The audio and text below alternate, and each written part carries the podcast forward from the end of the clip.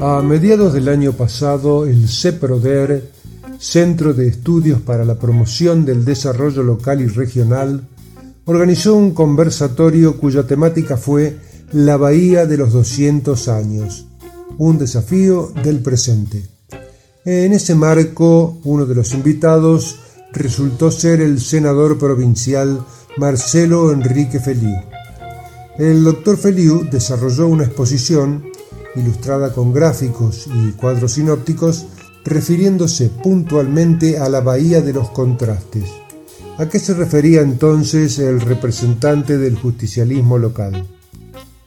Lo dijo con todas las letras, a que nuestra ciudad cuenta con un complejo productivo en condiciones de incrementar su producción, pero como contrapartida no consigue resolver sus problemas de pobreza e indigencia. Y agregó, son bienvenidas las inversiones y el aumento de la producción, pero está probado que no es suficiente para que Bahía mejore su calidad de vida. Hay reales oportunidades para el desarrollo productivo, pero al mismo tiempo 82.412 bahienses viven hoy en hogares con pobreza multidimensional, como lo reflejó el informe del Instituto de Investigaciones Económicas y Sociales del Sur a lo cual habría que sumarle el 8% de desocupación y en salud que más del 50% de la población carece de obra social. Varias veces en Somos Grandes nos referimos a esta particularidad de Bahía Blanca, la de ser considerada desde el mismo día de su fundación la ciudad del futuro, la gran promesa, la que a infinita grandeza se orienta, como reza la letra de su himno, pero lo cierto es que la historia del pago chico se escribe con una gran mayoría de vecinos expuestos a carencias intolerables en sus condiciones de vida.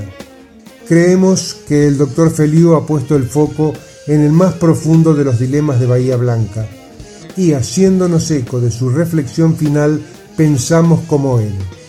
Esa ciudad distinta a la cual aspiramos tiene que ser pensada desde distintos sectores, el político, el empresarial y el académico. Este año se abre una excelente oportunidad para que todos los sectores opinen, muestren propuestas profundas, inteligentes, realizables y sustentables.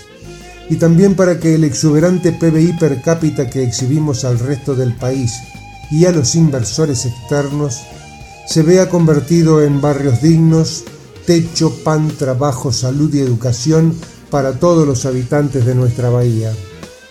Este año vamos a votar, a renovar autoridades. Elijamos entre los mejores proyectos a mediano y largo plazo para todos. No le hagamos el juego a promesas como un bolsón de comida más completo o un magro subsidio por única vez. En todo caso, si desde un solo sector no se llega a desarrollar un plan estratégico racional para la ciudad, Será necesario deponer intereses particulares, evitar los coaching y los maquillajes que tanto se notan, arremangarse y pensar juntos y en grande. Pero también, como dijimos antes, es preciso el compromiso de las esferas académicas y empresariales que tanto poderío se les reconoce cuando se disponen a movilizar como cuando se obstinan en marcar territorio a alguna iniciativa que les afecta. Usemos las facultades corporativas pensando con inteligente criterio colectivo. Nadie puede sentirse completo si está rodeado de aspiraciones insatisfechas o de familias marginadas de los derechos más elementales.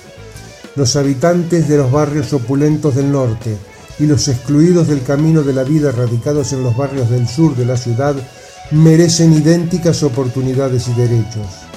Más quisiéramos poder elegir entre varias propuestas que nos eleven un par de escalones por sobre la chatura de las escasas o nulas formulaciones ejecutivas, legislativas o privadas para repensar una ciudad con mayúsculas. Y como desafío final, nos gustaría saber qué papel cumplirían los principales medios de comunicación en el caso de opinar o lobiar una idea que nos incluya a todos por encima de intereses particulares de uno u otro sector.